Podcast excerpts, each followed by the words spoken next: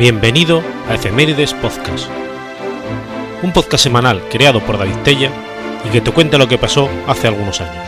Episodio 119, semana del 26 de marzo al 1 de abril.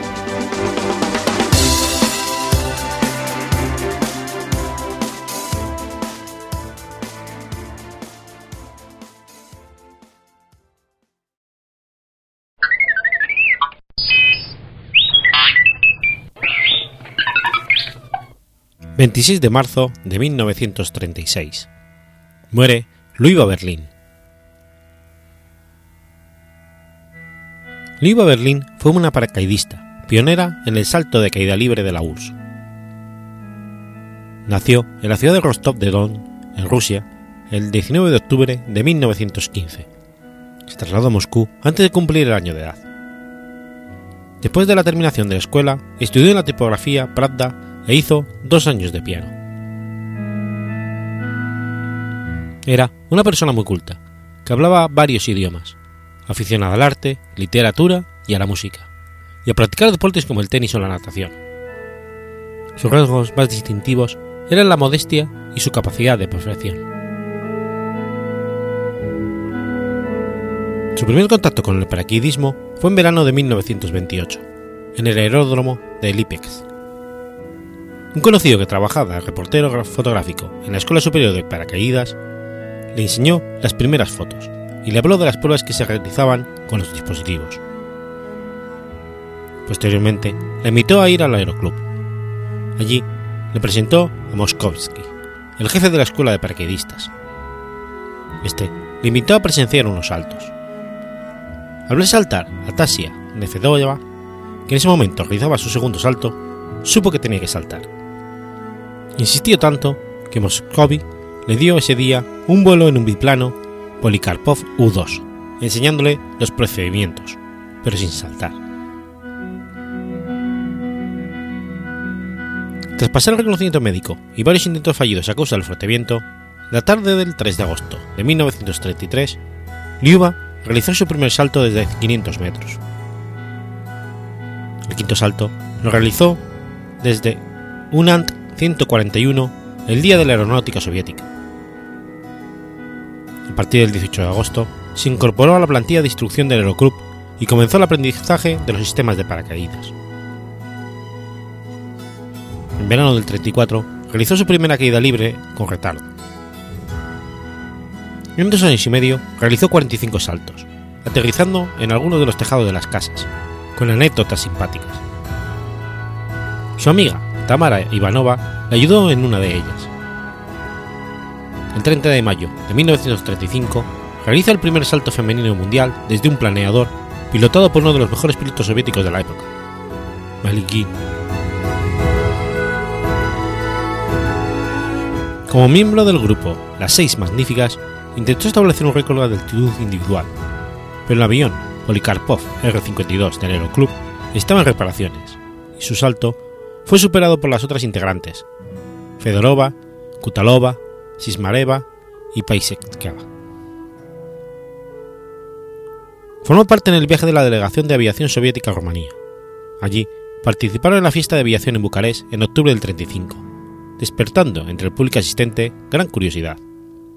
Los integrantes eran saltadores, Alsov, Bogilov, Storovkevo y Stepanov, y saltadoras Kutalova, Ivanova, Musiskina, Maliskovya y Berlín. Posteriormente, intentaría realizar, junto con Tamara Ivanova, un salto de exhibición para Stalin, que se anuló por falta de tiempo en la visita, aunque el mandatario habló largo y tendido de las saltadoras. Durante el verano del 35, Berlín y Ivanova estuvieron entrando las técnicas de salto con retardo, estabilización, salida de barrena, etc., realizando saltos de aparatos R5 o 2U2. Las conocían como las hermanas Berlín Ivanov. El 26 de marzo de 1976, el salto de exhibición previsto desde 4.000 metros de altura, realizado desde un aparato Polikarpov R5, resultó una tragedia. Al fallecer, las dos saltadoras para realizar la apertura de la campana demasiado bajo para un completo inflado de la misma. Las causas se atribuyen a una entrada en barrena y su imposibilidad de recuperación antes de obtener una altura de seguridad. Era el salto número 50 de Leo de Berlín y el 47 de Tamara Ivanova. Tras la trágica pérdida de las famosas paraquedistas, el gobierno de la URSS convocó un concurso a nivel nacional para otorgar un premio a quien fuese capaz de diseñar un dispositivo de apertura automática de todos los paracaídas.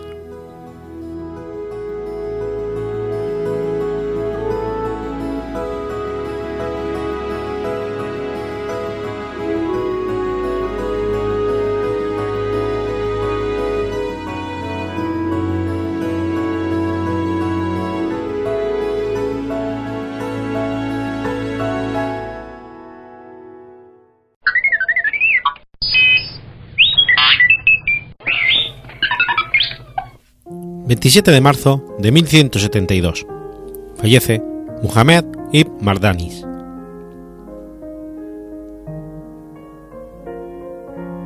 Abu Ab Hay Yad Muhammad ibn Saib Muhammad ibn Anad ibn Mardanis al-Jimahimi Wat Tiuyui, conocido como Muhammad ibn Mardanis o Rey Lobo por los cristianos, fue un líder y militar andalusí que tras el final del dominio almorávide se proclamó medio independiente de Mursilla, Balanskilla y Margía, convirtiéndose en dominador efectivo de toda Sark al-Ándalus entre los años 1147 y 1172.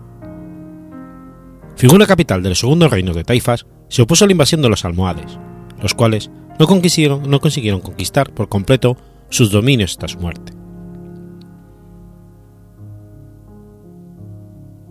Descendiente de una familia de aristócratas muladíes de origen mozárabe, su apellido podría derivar del apellido hispano-romance Martínez.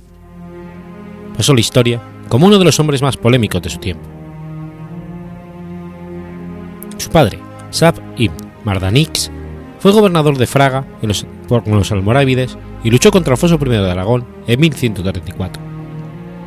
Uno de sus tíos, Ab al-Iyam ibn Muhammad, fue lugarteniente de Ab al-Haid ibn Iyad, militar que a las órdenes de Zafadola tomó el control de Murcia y Valencia en la revuelta contra los almorávides de 1144, que supuso la desintegración de su imperio en la península.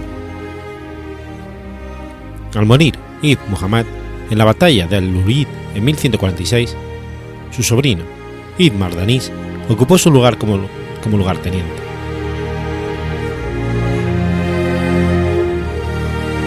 Tras la muerte de Ifiyat, luchando contra Banu Yumad en agosto de 1147, Muhammad ibn Mardanis se hizo con el poder de Murcia y Valencia.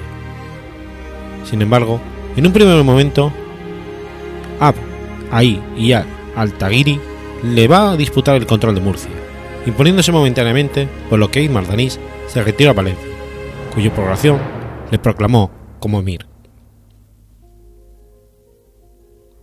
Emparentó por matrimonio con Ibrahim ibn Umusk de Jaén, que le cedió el distrito de Segura, desde la Sierra del Segura.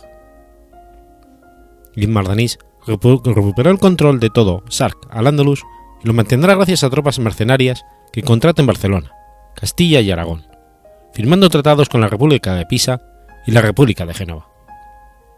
De hecho, la tradición dice que administró Almería en nombre de Alfonso VII de Castilla y León, después de 1147, tras la toma momentánea de la ciudad por los cristianos. En aquel momento, dejó el gobierno de Valencia en su hermano, Yusuf ibn Mardanix, y estableció su capital en Murcia. Con el apoyo de su suegro, Ibrahim ibn Umushk de Jaén, Mardanís extendió sus dominios a Jaén, Baza y Guadix, conquistó Écija y Carmona, amenazó Córdoba y puso cerca a Sevilla, causando estragos al nuevo imperio africano que quería unificar la península desde el oeste, el imperio almohade. Tras la conquista de Jaén, el suegro de Ibn Mardanís quedó a cargo de su gobierno, así como de los de Baza y Úbeda. En 1160, mientras cercaban Córdoba, Mardanís y su suegro lograron matar al alcaide almohade de la plaza. La relación almohade, sin embargo, les hizo perder Carmona en 1161.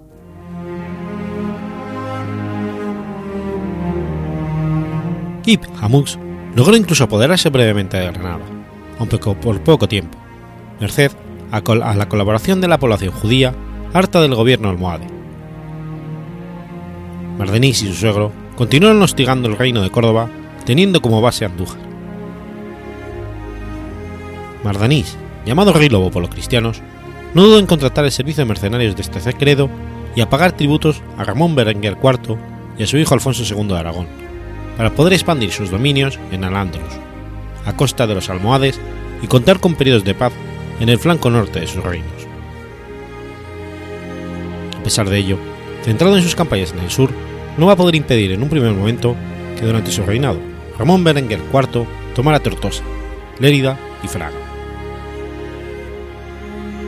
Más adelante, en 1165 y 1168, en pago de la ayuda militar proporcionada por los almohades, Yves Mardanís cedió el antiguo territorio de los Manu Racine al señor de Estella, Pedro Ruiz de Azar.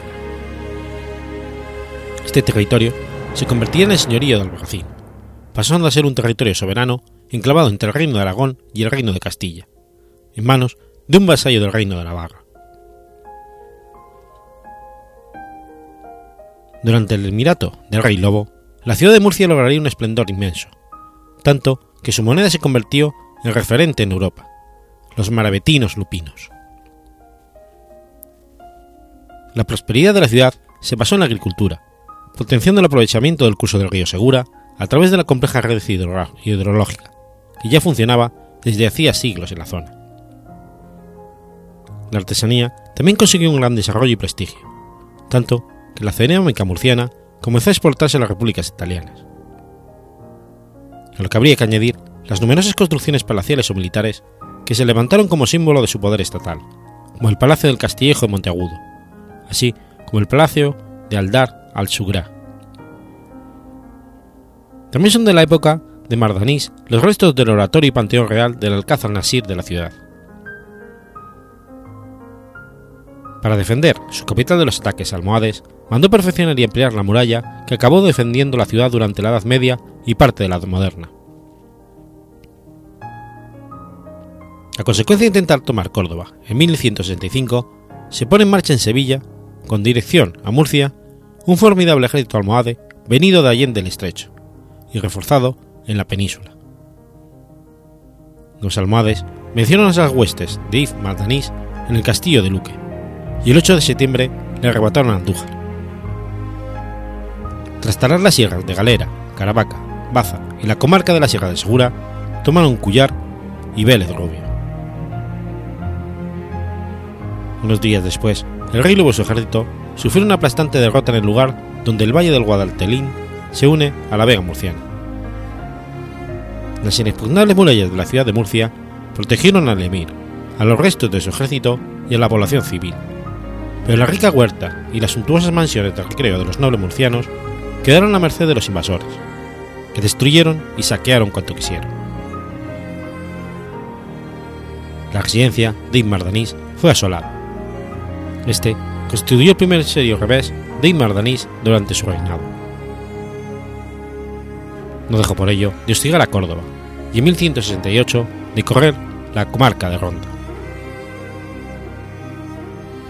En junio de 1169, su segro y aliado, Id Hamus, adoptó las doctrinas almohades, por lo que va a comenzar a colaborar con ellos en la conquista de la zona levantina o Sark al-Ándalus, traicionando su yerno. Esto motivó nuevas campañas de los murcianos y sus aliados para anexionarse los territorios de aquel, que tenían especial importancia económica y estratégica.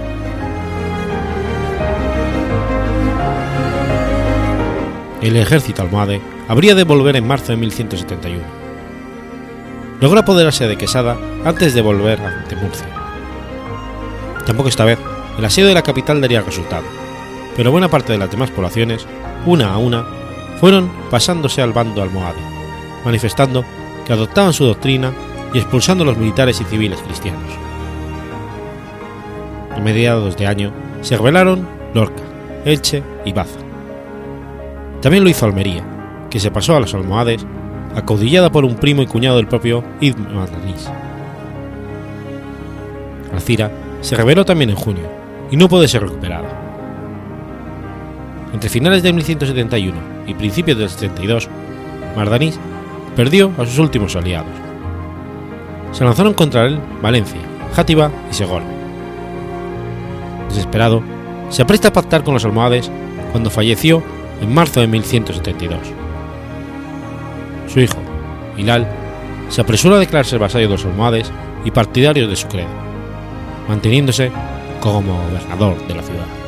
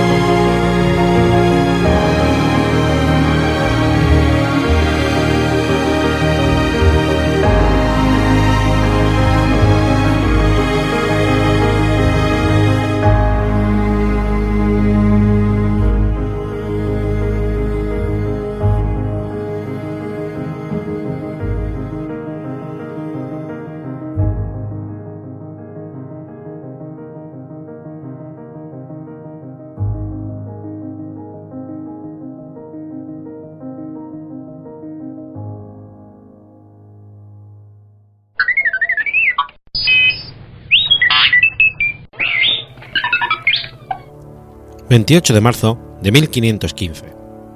Nace Santa Teresa de Jesús.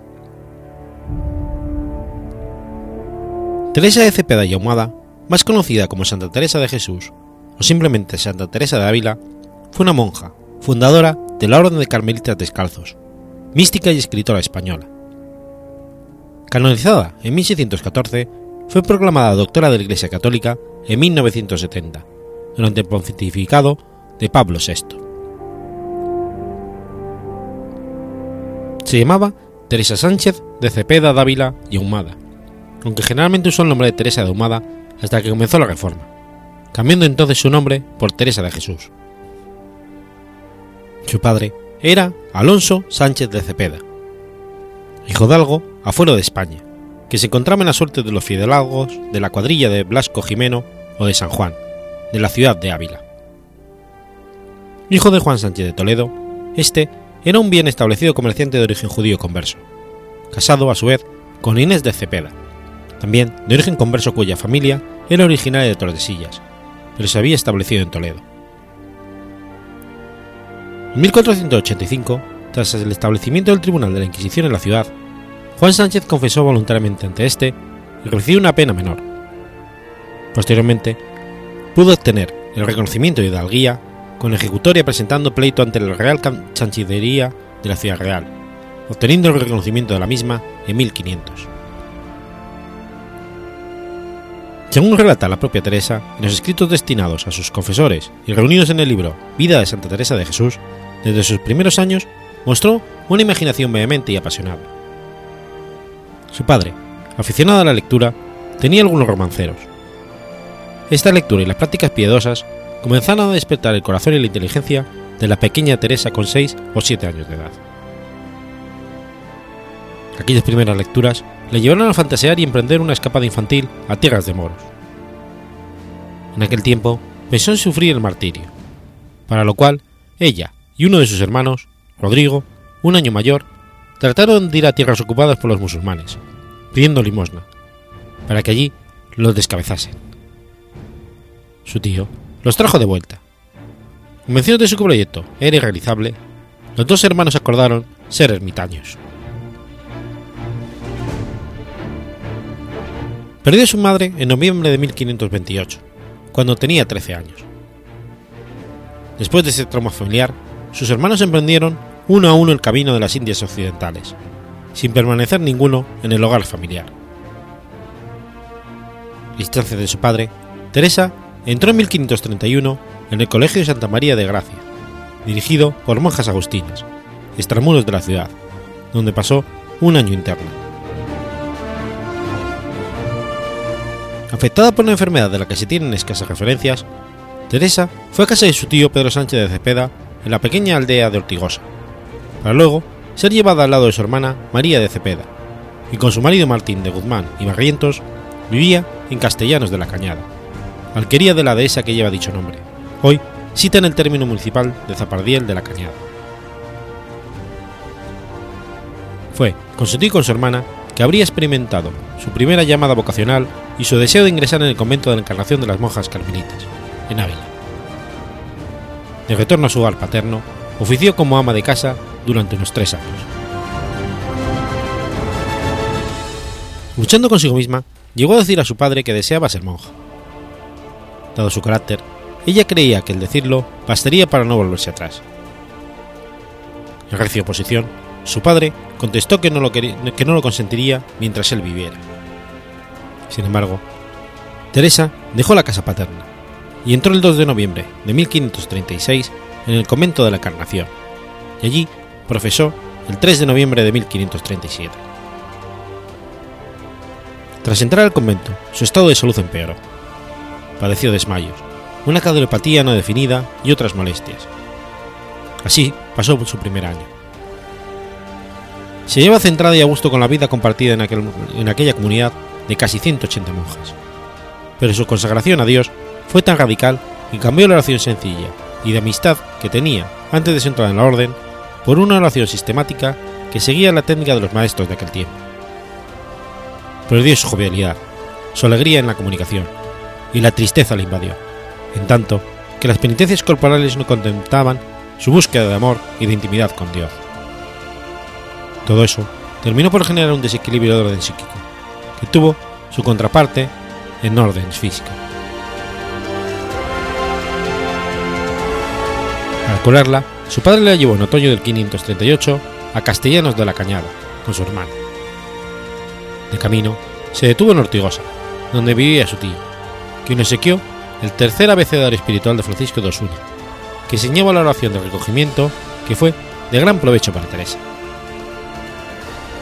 En la aldea de Castellanos, Teresa permaneció hasta primavera de 1539. Fue un periodo de libertad espiritual sin la disciplina estricta del convento, la que alcanzó la oración de quietud, incluso de unión, además de convencerse de que la oración no podía programarse al margen de la persona y de sus necesidades. En Castellanos de la Cañada habría logrado la conversión de un clérigo concubino. Entonces pasó a Becedas, Ávila.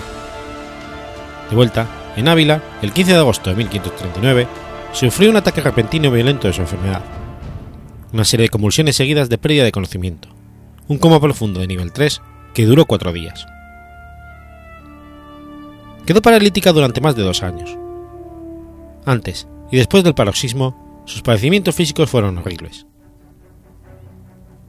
Esta fue la experiencia más fuerte que tuvo en su juventud, la que quedaría marcada para toda su vida, con afecciones del corazón y del estómago, y por sus propias palabras, con un miedo a la muerte, que solo desapareció con la gracia mística. A mediados de 1539, Teresa recuperó la salud. Según la tradición, se debió a la intercesión de San José. Con la salud, Teresa recuperó las aficiones mundanas, fáciles de satisfacer, puesto que la clausura solo se impuso como obligatoria a todas las religiosas a partir de 1563. En esa época vivió nuevamente en el convento de Encarnación, donde recibía frecuentes visitas. Poco después, en 1541, Teresa abandona la oración. Según su testimonio, en 1542, se le apareció Jesucristo en el locutorio con semblante airado, reprendiéndole su trato familiar con seglares. No obstante, la monja no cambió su estilo de vida en varios años, hasta su conversión definitiva hacia 1555, tras haber visto una talla policromada de un ex homo. El padre de Teresa falleció en 1541. El sacerdote que lo había asistido en los últimos momentos, el dominico Vicente Barón, se encargó de dirigir la conciencia de Teresa rememorando las últimas palabras del padre de ella. Posteriormente, impresionada por estas palabras, Teresa enmendó su conducta y estuvo dispuesta a corregir sus faltas. Al cabo, Teresa se conformó con la lectura de las confesiones de San Agustín. En 1555, los jesuitas Juan de Prádanos y Baltasar Álvarez fundaron en Ávila un colegio de la Compañía de Jesús. En 1558 tuvo su primer rapto y la visión del infierno. Tomó como confesor en 1559 a Baltasar Álvarez, que dirigió su conciencia durante unos siete años y disfrutó, dice, de grandes favores celestiales, entre los que se contó la visión de Jesús resucitado. Hizo voto de aspirar siempre a lo más alto. San Pedro de Alcántara aprobó su espíritu y San Luis Beltrán la animó a llevar adelante su proyecto de reformar la Orden de Nuestra Señora del Monte Carmelo, concebido hacia dicho año. Teresa quería fundar en Ávila un monasterio para estricta conservancia de la regla de su orden, y comprendía la obligación de la pobreza, la soledad y el silencio. Por mandato de su confesor, el dominico Pedro Ibáñez, escribió su vida, trabajo que terminó hacia junio de 1562. Añadió, por orden de Fray García de Toledo, la fundación de San José, y por consejo de Soto, volvió a escribir su vida en 1566. A finales del 61, recibió Teresa cierta cantidad de dinero que le remitió desde el Perú uno de sus hermanos, y con ella se ayudó para continuar la proyección de la fundación del convento de San José. Esta, a principios del 1562, marchó a Toledo a casa de Luisa de Cerda, en donde estuvo hasta junio. Ese mismo año, conoció al padre Bañe, que fue luego su principal director, y a Fray García de Toledo, ambos, ambos dominicos. Descontenta con la relajación de las normas, que en 1432 habían sido mitigadas por el Papa Eugenio IV, Teresa decidió reformar la orden para volver a la austeridad, la pobreza y la clausura que consideraba el auténtico espíritu carmelita. Pidió consejo a Francisco de Borja y a Pedro de Alcántara, que aprobaran su espíritu y su doctrina. Después de dos años de luchas, llegó a sus manos la bula del Papa Pío IV para la elección del convento de San José en Ávila, ciudad a la que había regresado Teresa. Abrió el monasterio de San José el 24 de agosto de 1562. Tomaron el hábito cuatro novicias en la nueva orden de las Carmelitas Descalzas de San José. Hubo alborotos en Ávila, que obligó a la santa a regresar al convento de la Encarnación y calmado los ánimos, vivió Teresa cuatro años en el convento de San José con gran austeridad. Las religiosas seguidoras de la reforma de Teresa dormían sobre un jergón de paja, llevaban sandales de cuero o madera, consagraban ocho meses al año a los rigores del ayuno y se abstenían por completo de comer carne. Teresa no quiso para ella ninguna distinción, antes bien siguió confundida con las demás religiosas no pocos años. Teresa vivió en 1574 en Alba de Torres, desde donde a pesar de se enferma y muy atribulada, pasó por Medina del Campo y Ávila a Segovia. En esta ciudad fundó otro convento, al que pasaron las religiosas del monasterio de Pastrana, que fue abandonado debido al intento de Ana Mendoza de la Cerda, la princesa de Éboli, de convertirse en religiosa bajo el nombre de Sor Ana de Madre de Dios, siguiendo un estilo de vida desapegado a la norma de la orden. En dicho año se denunció en la Inquisición por primera vez la autobiografía de Teresa, que de regreso en Ávila terminó su priorato en el convento de la Encarnación, volvió a su convento de San José.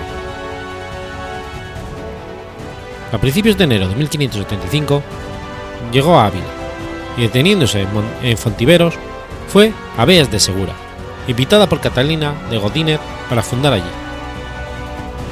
El camino lo hizo por Toledo, Malagón y Torre de Juan Abad, donde tomó ceniza el 16 de febrero en el y en el trayecto se perdió en Sierra Morena, llegando esa misma tarde para la fundación del décimo convento de Carmelitas Descalzas, el 24 de febrero de 1575. En Beas recibió una denuncia que puso la princesa de Déboli a la Inquisición española por el libro de su vida.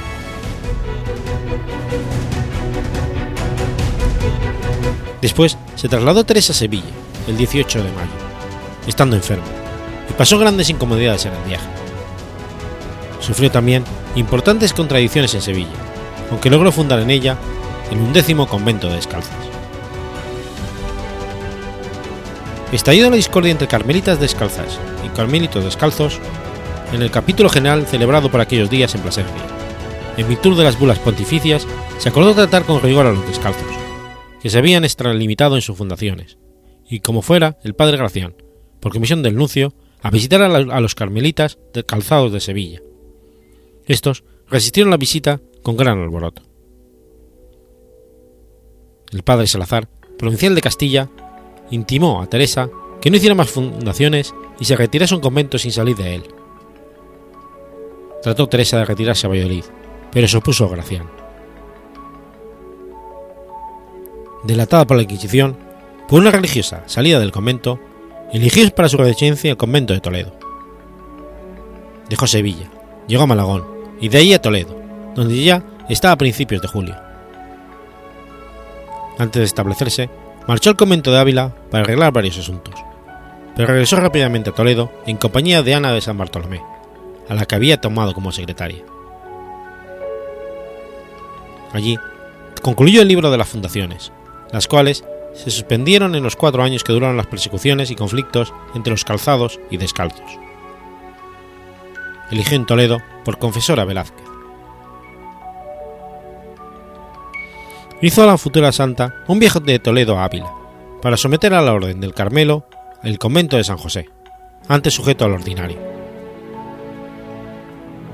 Miguel de la Columna y Baltasar de Jesús, desertores de la Reforma, extendieron las calumnias contra los descalzos, así que con tal motivo persiguió el nuncio Felipe Sega. Acudió Teresa al rey Felipe II de España, que tomó en sus manos el asunto. Las monjas del convento de la Encarnación en Ávila la eligieron prior, a pesar de las censuras del padre Valdemoro. Teresa escribió el libro de las moradas. Sostuvo luego una polémica con el padre Suárez, provincial de los jesuitas, y el nuncio Sega. Redobló sus persecuciones hasta el punto de pretender destruir la reforma, desterrando los principales descalzos y confinando a Toledo a Teresa. En Sevilla, un confesor delató a la Inquisición las supuestas faltas de la priora de las descalzas y de Teresa misma, sobre lo cual se formó un ruidoso expediente que puso en claro la inocencia de ambas. Desde principios de 1579 comenzó a calmarse la tempestad contra Teresa y su reforma. La futura santa escribió en Ávila los cuatro avisos que dijo haber recibido el mismo Dios para su aumento y conservación de su orden, los cuales publicó Fray Luis de León al fin del libro de su vida. De Ávila salió para visitar sus conventos. Sucesivamente estuvo en Medina del Campo, Valladolid, Alba de Tormes y Salamanca. De regreso en Ávila salió para Malagón, a pesar de estar enferma, y llegó a dicho pueblo pasando por Toledo.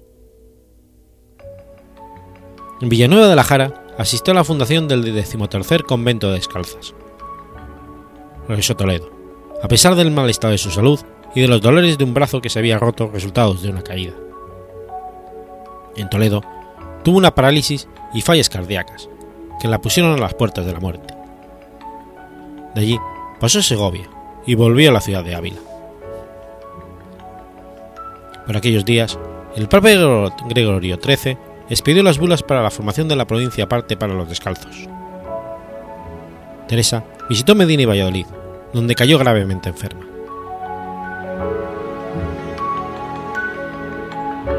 Al llegar a Alba de Tormes, su estado empeoró. Recibió el viático y, confesada, murió en brazos de Ana de San Bartolomé la noche del jueves 4 de octubre de 1582. Su cuerpo fue enterrado en el convento de la Anunciación de esta localidad, con grandes precauciones para evitar un robo. Se le tapó con grandes cantidades de roca y tierra al punto que éste rompieron el ataúd. Tres años después del, del fallecimiento, la Orden de los Carmelitas Descalzos mandó llevar el cuerpo a Ávila, así que fue exhumado el 25 de noviembre de 1585. Se trasladó el cuerpo incorrupto, aunque sin un brazo, que se quedó en Alba de Tormes para compensar la pérdida. La decisión provocó el rechazo de los duques de Alba, que echaron mano de su poder para recuperar el cuerpo, y lo lograron. A través del nuncio en España, César Especiano, el Papa Sixto V dio la orden, bajo pena de excomunión, de que el cuerpo fuera inhumado de nuevo en su sepulcro primitivo de Alma de Tormes, y continuó corrupto. El sepulcro de Teresa de Jesús está custodiado por nueve llaves, de las que tres están en posesión de la Casa de Alba. Se elevó su sepulcro en 1598. Se colocó su cuerpo en la capilla nueva en 1616 y en 1670, todavía incorrupto, en una caja de plata.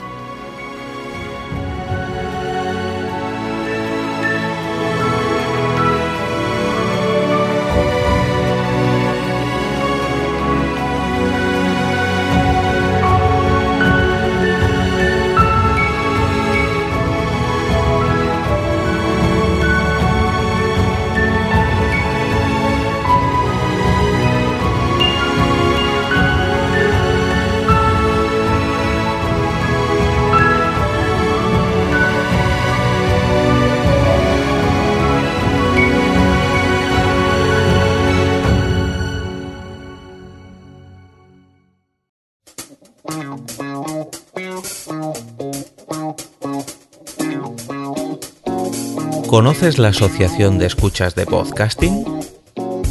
Asespod es el primer lugar de encuentro para todas aquellas personas que escuchan este formato de audio.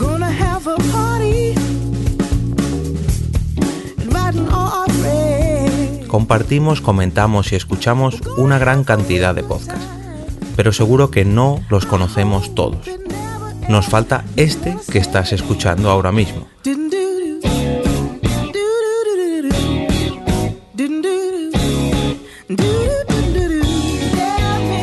Queremos que tú, oyente de este podcast, formes parte de todo esto. Asociate gratis en nuestra web, asespod.org. Búscanos en las redes sociales, Twitter, Facebook y Google ⁇ Recuerda, asespod.org.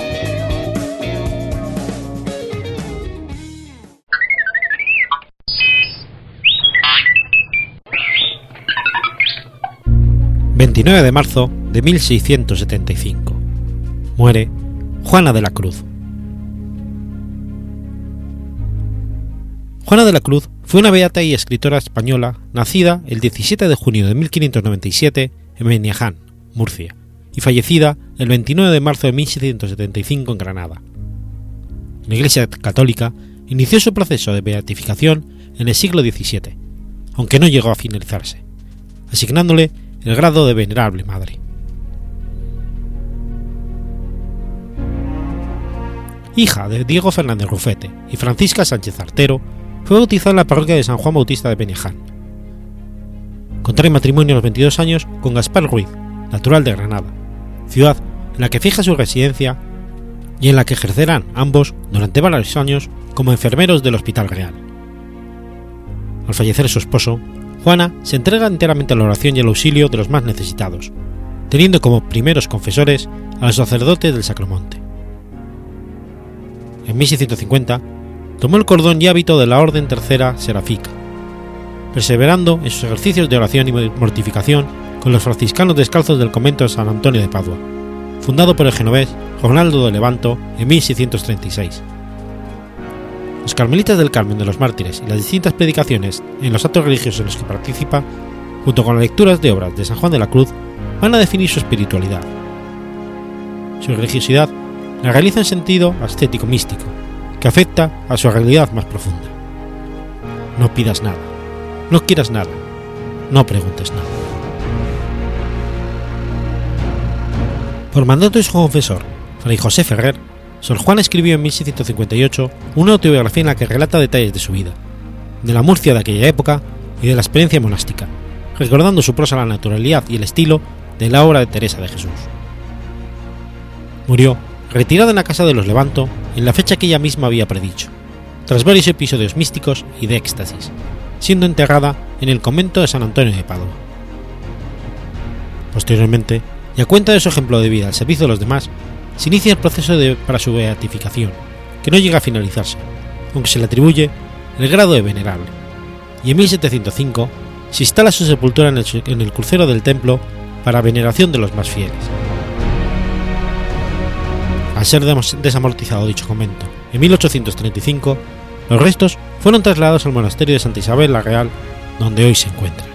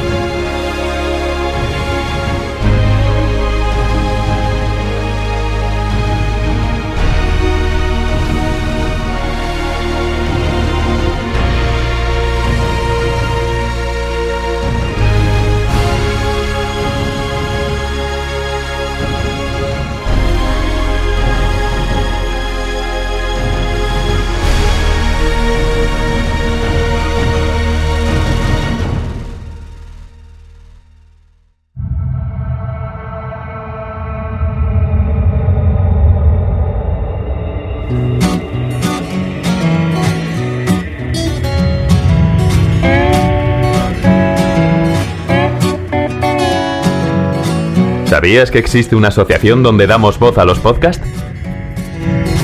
La Asociación Podcast nace con el propósito de aunar intereses relacionados con el podcasting, ofreciendo formación, soporte y una mesa de debate sobre el podcasting, no solo en España, sino también en toda Hispanoamérica.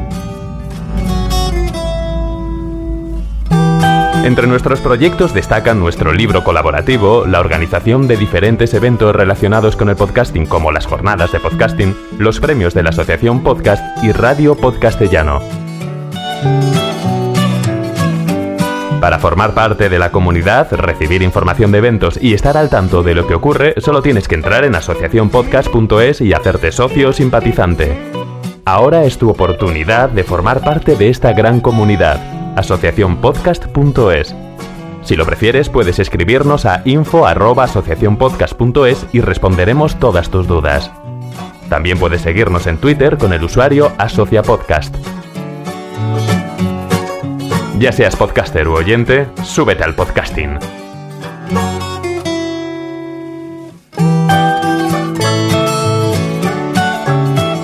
Gracias, de nada. Súbete al podcasting.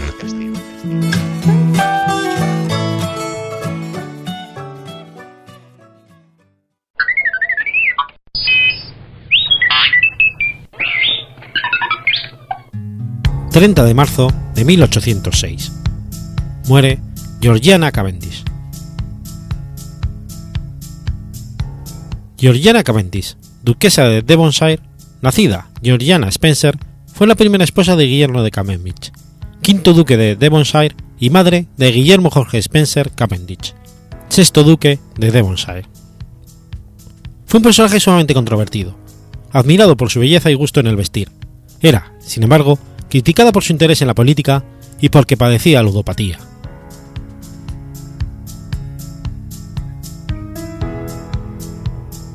Lady Georgina Spencer nació el 7 de junio de 1757 como la hija mayor del político John Spencer y Lady Georgina Poynit. Tenía dos hermanos menores, Enriqueta y Jorge. Georgiana era muy cercana a su madre y ésta tenía preferencia por ella sobre sus otros hijos. Georgiana contrajo matrimonio con Guillermo Cavendish, duque de Devonshire, el 6 de junio de 1774, un día antes de que cumpliera 17 años. La duquesa no logró quedarse embarazada rápidamente, lo que se convirtió en un asunto aristocrático por la época en donde las esposas eran valoradas tanto por su fertilidad como por sus dotes e influencias. Tuvo muchos abortos involuntarios antes de dar a luz a dos hijas, y antes también del tan esperado heredero hubiese nacido. Según la historiadora Amanda Foreman, debido a la creciente presión por no tener hijos, Georgiana empezó a adquirir ciertas adicciones y enfermedades. Hubo un tiempo en que se volvió anoréxica, bebía constantemente y tomaba píldoras para poder calmarse. Fue Georgiana quien le presentó al duque a su amante y posteriormente segunda esposa, Lady Elizabeth Bess Foster, la mejor amiga de Georgina, quien toleró la relación simultánea del duque de Devonshire con ella y con la duquesa de Devonshire por muchos años. Georgiana, por su parte, también tuvo un amorío con Charles Grey, de quien tuvo una hija, en 1792, Elisa Corney. Georgiana fue una reconocida belleza y socialité. Se codeó con grandes figuras políticas y literarias de su época. También tuvo una gran actividad política en una era en la que el sufragio femenino estaba a siglos de ser legalizado. Tanto los Spencer como los Cavendish se inclinaron políticamente a favor de los geeks. Georgiana promovía el partido, particularmente para un primo lejano, Charles James Fox, en un tiempo en que el rey Jorge III y sus ministros tenían más influencia directa sobre la Cámara de los Comunes, principalmente bajo su poder de patrocinio.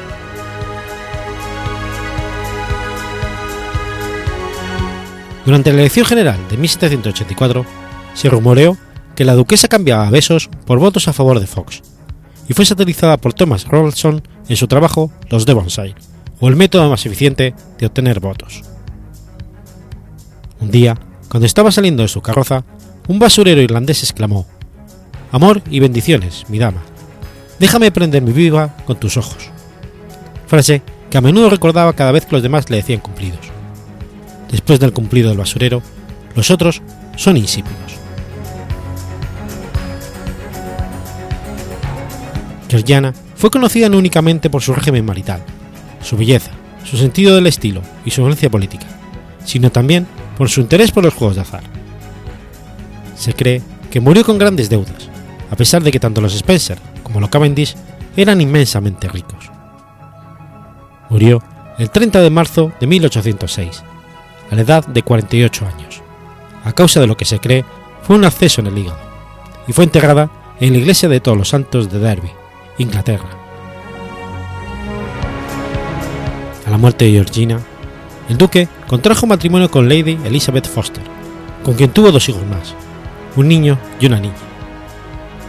Cuando el duque falleció, el hijo de su primera esposa, Georgiana, se convirtió en el sexto duque de Devonshire, pero este murió sin casarse.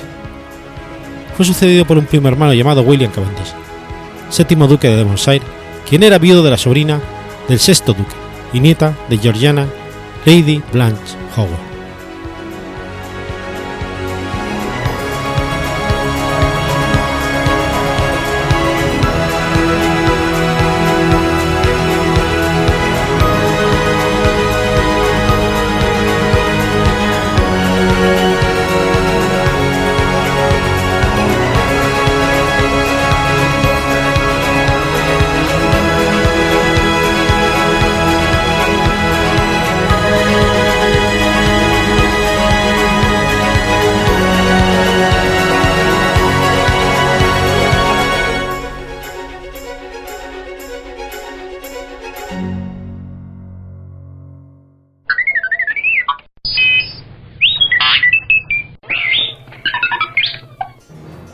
31 de marzo de 1984. Muere Ronald O'Brien. Ronald Clark O'Brien, apodado como Candyman, fue un asesino de Pasadena, Texas, que asesinó a su hijo Timothy en Halloween de 1974, envenenándolo con un caramelo al que le había añadido cianuro con el fin de obtener 20.000 dólares por el seguro de vida del niño.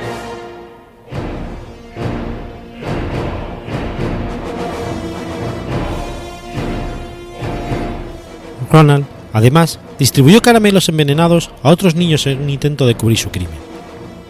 O'Brien había adquirido recientemente una póliza de seguro de vida de 40.000 dólares para sus dos hijos, Timothy y Elizabeth. Sin embargo, Elizabeth no comió nada del lote envenenado. Ronald fue ejecutado mediante la inyección letal el 31 de marzo de 1984. Sus últimas palabras fueron, lo que está a punto de ocurrir en unos instantes está mal. No obstante, nosotros, como seres humanos, nos equivocamos y cometemos errores.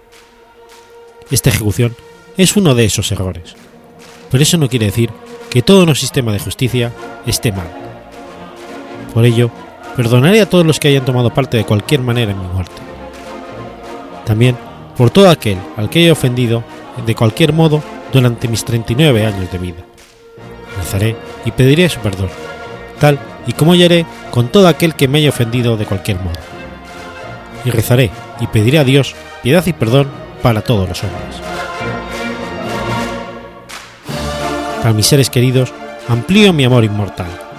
Para mis seres cercanos, sabed en vuestros corazones que os amo a todos y a cada uno de vosotros. Que Dios os bendiga a todos y que los mejores deseos de Dios siempre os acompañen.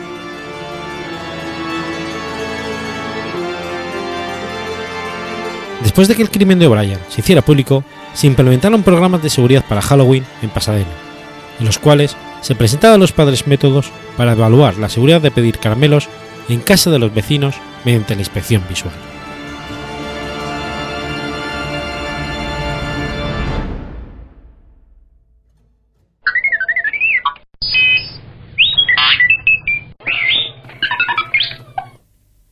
...1 de abril de 1993 muere don Juan de Borbón.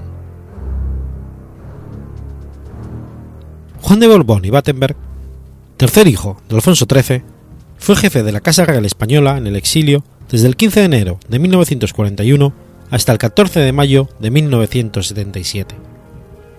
Ese día, en un discurso que pronunció en el Palacio de la Zarzuela, hizo renuncia a sus derechos en favor de su hijo, el rey Juan Carlos I, reservándose para sí el uso del título de conde de Barcelona inherente a los soberanos españoles. Nacido en el Palacio Real de la Granja de San Ildefonso como Juan Carlos Teresa Silverio Alfonso de Borbón y Battenberg, era hijo de Alfonso XIII y de Victoria Eugenia de Battenberg. El 16 de mayo de 1927, su padre lo nombra caballero del insigne orden del Toisón de Oro. Tras realizar sus primeros estudios en Madrid, ingresó en la Escuela Naval Militar, pero tuvo que interrumpir su formación al tener que partir hacia el exilio al imponerse en España la Segunda República, tras las elecciones de 1931. Como tercer hijo varón de Alfonso XIII, no estaba destinado a heredar la corona. Sin embargo, el primogénito Alfonso renunció a la corona para poder casarse con una persona que no pertenecía a la realeza en 1933. Y el segundo, Jaime, fue obligado a renunciar porque quedó sordo a los cuatro años de edad. También se utilizó como argumento que reforzaría la renuncia de Jaime su enlace con una mujer, que aunque noble, no pertenecía a la realeza. A continuación, venían sus dos hermanas mayores, Beatriz y María Cristina, sobre las que tuvo preferencia por ser mujeres, lo que convirtió a Juan en heredero de, los derechos dinásticos de la Casa Real Española.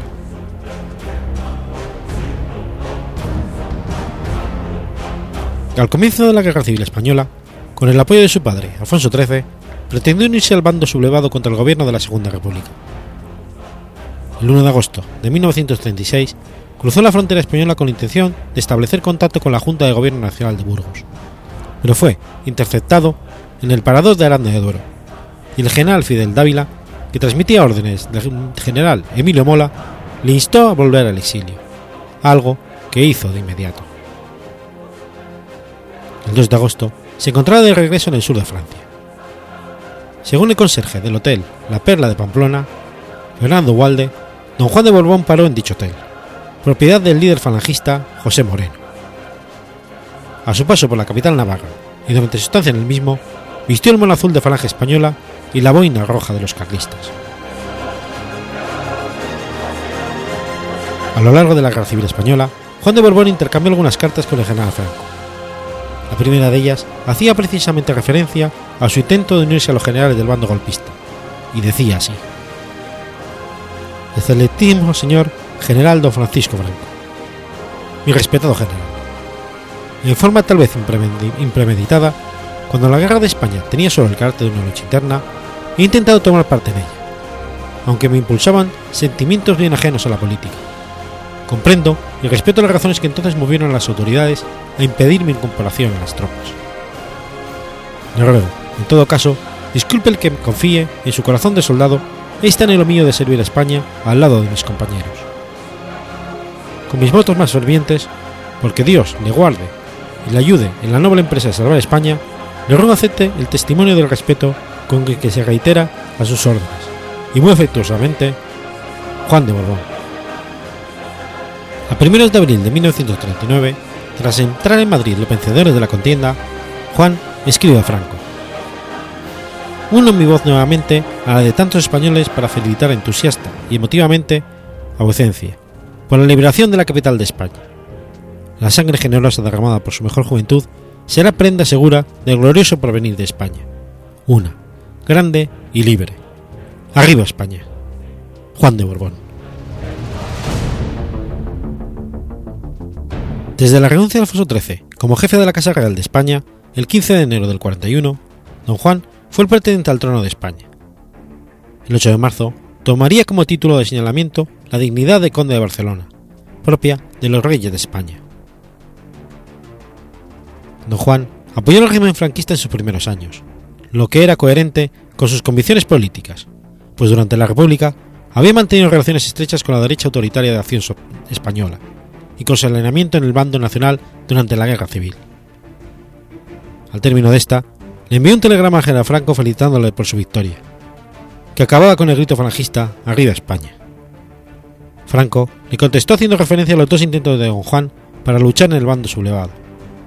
me es grato recordar que entre esa juventud admirable habéis intentado formar, solicitando reiteradamente un puesto de soldado. La identificación con los vencedores se lo volvió a poner de manifiesto en enero del 41 con motivo de la aceptación de la dedicación de su padre, el rey Alfonso XIII, en una ceremonia celebrada en Roma, la que hizo referencia a la guerra civil como esa gran cruzada nacional, y volvió a repetirse durante el acto religioso celebrado en Roma el 1 de marzo del 42, en conmemoración del primer aniversario de la muerte de su padre, durante el cual pronunció un discurso muy cercano a los principios políticos e ideológicos del franquismo. Debemos hacer frente hoy a la Revolución Roja con una política racial militante, llena de espíritu cristiano e implantada con justicia, generosidad y con autoridad.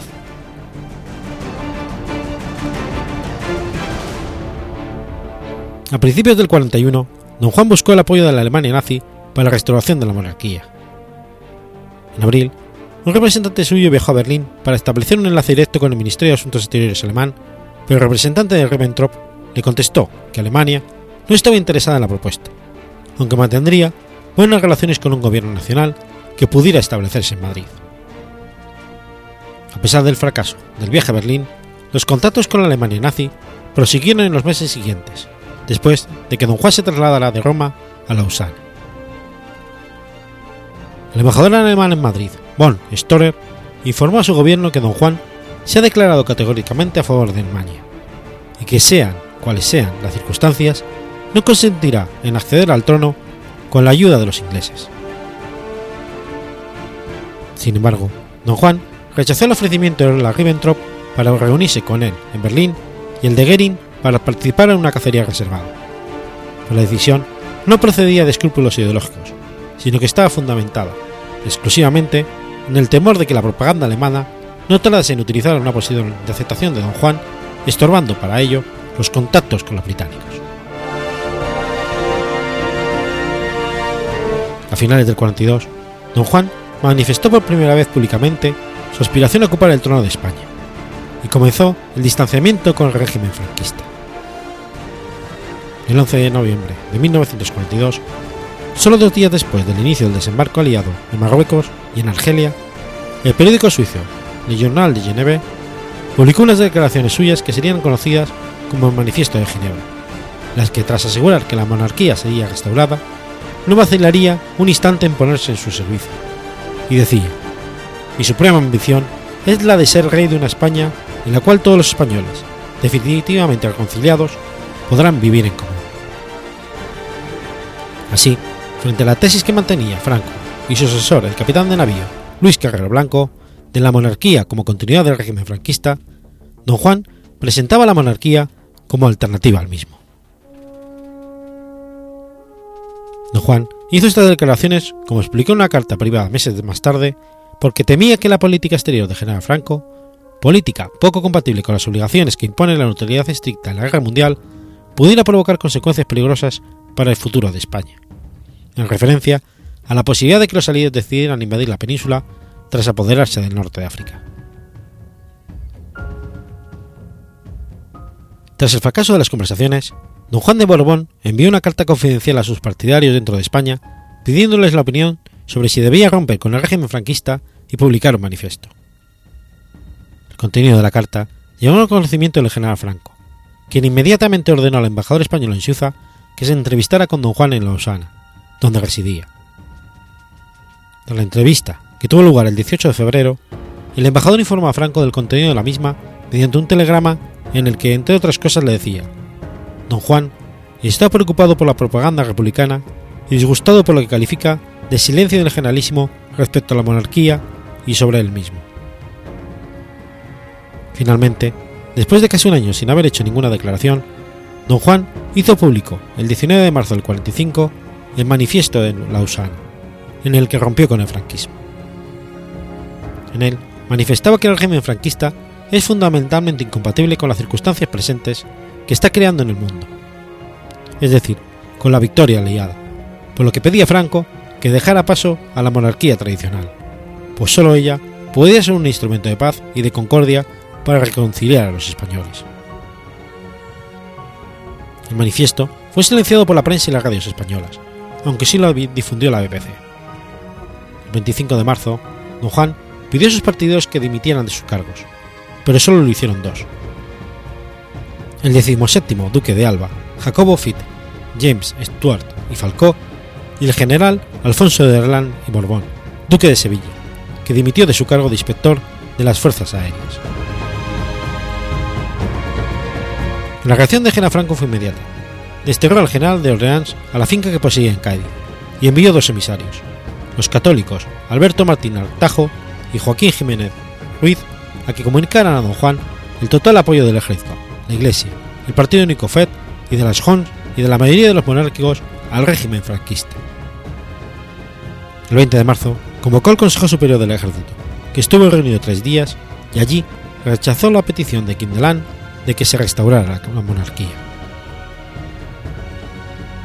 Dos años después, en marzo del 47, el general Franco promulgó la ley de sucesión de la jefatura del Estado, la que se otorgaba de modo vitalicio la jefatura del Estado al caudillo de España y de la Cruzada, generalísimo de los ejércitos, y cuyo artículo 6 confería a Franco el derecho a designar sucesores a título de rey o de regente en cualquier momento, con plena capacidad de revocación de su decisión. Así pues, la monarquía no sería restaurada sino instaurada en las personas de la realeza que el general Franco decidiera, convirtiendo así su sucesor en un títere del dictador y sus herederos políticos. El contenido de la ley de sucesión fue conocido por don Juan de Borbón antes de que se promulgase, gracias a la entrevista que mantuvo con el enviado de Franco, Luis Carrera Blanco. Al no hacerse mención a ningún derecho dinástico de sucesión, la respuesta de don Juan no se hizo esperar en forma de nueva declaración en la que rechazó la ley y defendió los derechos hereditarios de sucesión del trono, que recaían en su persona. Este mensaje no se hizo público en España, donde la prensa lanzó una campaña contra el pretendiente.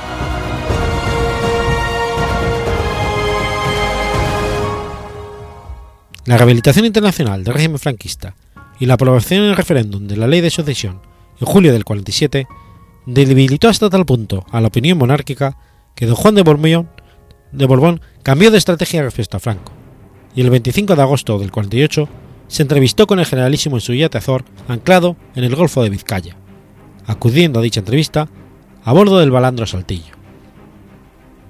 Como resultado de la misma, se acordó que el hijo de don Juan, Juan Carlos de Borbón, se decoría en España bajo la tutela del general Franco. La entrevista había sido promovida por los monárquicos colaboracionistas como el duque de Sotomayor y Julio Dávila, y la misma el general se hizo acompañar por el infante Juan de Borbón, hermano mayor de don Juan, quizás como recordatorio de que había recambios en la pugna por la restauración de la monarquía. El acuerdo alcanzado entre Franco y don Juan, que suponía un reconocimiento implícito de la legitimidad del régimen franquista, dejó sin efecto el pacto formalizado en San Juan de Luz tres días después entre José María Gil Robles, en representación de los monárquicos juanistas, no colaboracionistas, con la Confederación de Fuerzas Monárquicas, e Indalecio Prieto, en representación de una parte de la oposición republicana. El 14 de mayo del 77, en una sencilla y breve ceremonia celebrada en el ámbito familiar del Palacio la Zarzuela, renunció oficialmente a sus derechos dinásticos, cediendo a su hijo la jefatura de la familia y casa real. Durante el resto de su vida conservaría el título de conde de Barcelona, uso que sería ratificado mediante Real Decreto el 6 de noviembre de 1987.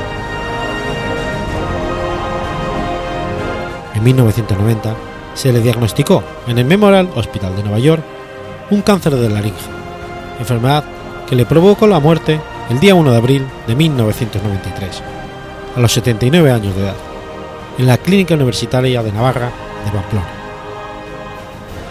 Fue enterrado en el Monasterio del Escorial, con honores de Rey de España.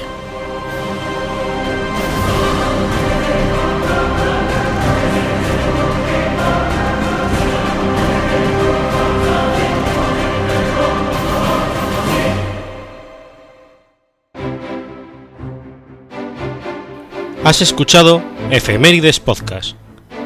Si quieres ponerte en contacto conmigo, puedes hacerlo por Twitter a la cuenta arroba efemeridespod o mi cuenta personal arroba telladavid o por correo electrónico a la dirección efemeridespod.gmail.com También puedes visitar la página web efemeridespodcast.es. Y recuerda que puedes suscribirte por iTunes y por iBox, y tienes un episodio nuevo cada lunes.